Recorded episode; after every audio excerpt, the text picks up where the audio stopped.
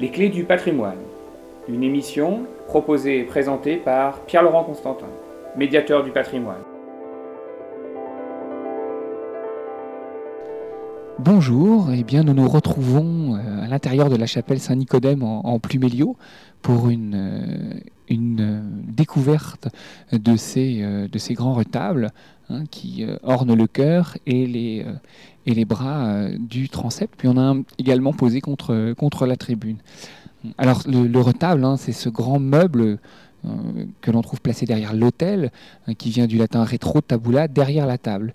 Et en fait, s'il existe des retables au, Moyen Âge, ceux-ci vont prendre une coloration et une dimension particulière hein, à suite à, cette, euh, ce, XVIIe siècle baroque qui euh, se nourrit de du programme issu du, du, Concile de Trente, notamment en, au début du XVIIe siècle, eh bien, euh, euh, Martin Luther euh, va édicter quelques préceptes hein, et quelques demande que à l'Église pour qu'elle se, réforme.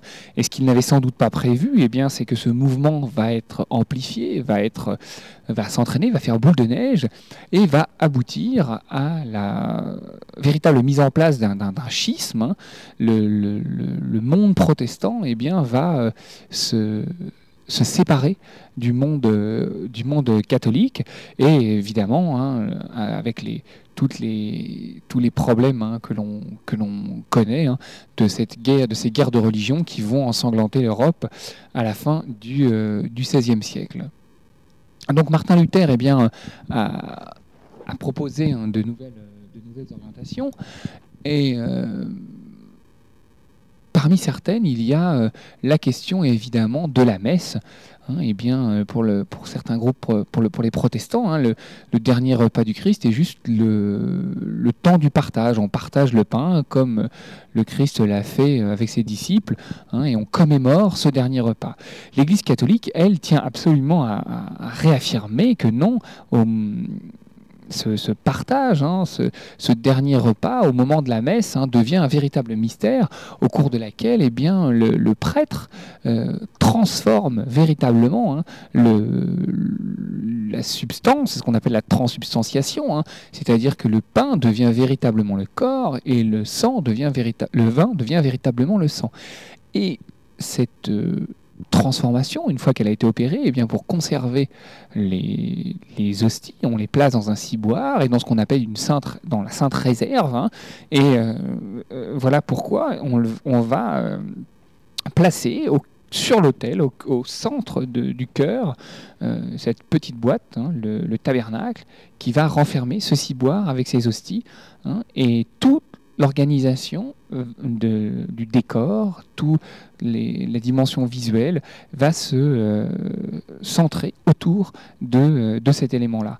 Si l'on prend le maître-autel de, Saint-Nicodème, hein, superbe maître-autel daté des années 1650, hein, on pense qu'il est sans qu'il euh, enfin on est sûr puisqu'on trouve ses armoiries, hein, il a été payé par euh, Toussaint Cormier, hein, recteur de, de, et c'est une pièce assez extraordinaire puisqu'elle est réalisée en, pierre de tuf, hein, cette pierre de la vallée de la Loire qu'il euh, fallait aller chercher, euh, ramener en bateau et ensuite ramener par charté jusqu'ici, ce qui donne aussi, vous donne aussi une idée du coût d'un tel, tel meuble, parce que bien sûr, c'était des matériaux assez euh, prisé et qui venait, euh, venait d'assez loin. Donc ce, grand retable hein, a pour but de mettre en valeur ce, ce, tabernacle qui se trouve au centre de, de l'autel. Il, euh, il est conçu comme presque comme une façade. Hein. Lorsqu'on le regarde, on peut penser tout à fait à une façade d'église d'église italienne hein, du début de l'époque baroque, avec comme si on avait au centre un grand portail, de chaque côté des portes, et puis au-dessus toute une architecture, un entablement et euh, une niche dans laquelle on trouve, trouve Nicodème.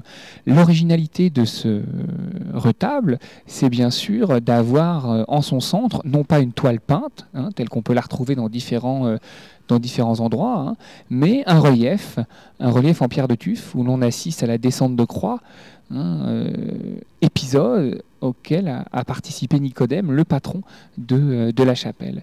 Nicodème est d'ailleurs représenté juste au-dessus de cette crucifixion, hein, avec le livre sous le bras, avec le turban et un linge, et généralement il a un linge autour de la main, et de ce linge sortent trois clous trois clous qui sont euh, qui rappellent ceux qu'il a retirés sur la, sur la croix.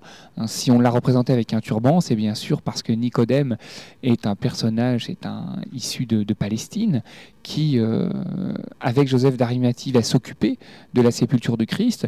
Euh, Nicodème aura rendu, a rendu visite au Christ, hein, et, il a été converti par, par lui, hein, et il, le suivra jusqu'à jusqu'à sa, mise, sa mise au tombeau. Donc vous avez cette grande, euh, architecture posée derrière, euh, derrière l'hôtel. Et ce qui est assez étonnant, c'est qu'on a une impression de façade, hein, donc d'un passage, hein, comme si on pouvait passer, euh, au travers, hein, pouvoir le franchir, comme peut-être entrer dans le monde de, de, de l'au-delà. Et euh, ce qui est d'autant plus étonnant, c'est que euh, les grands retables comme ceux-ci vont, dans la plupart des cas, masquer la maîtresse vitre, masquer le grand vitrail hein, et empêcher euh, la, la, lumière. Hein. Et en fait, le, vitrail, c'était la lumière entre guillemets divine qui rentrait dans l'église. Et là, avec le retable, eh bien, c'est aux fidèles hein, de franchir cette façade pour aller dans le monde de Dieu. Donc, vous voyez une disposition différente.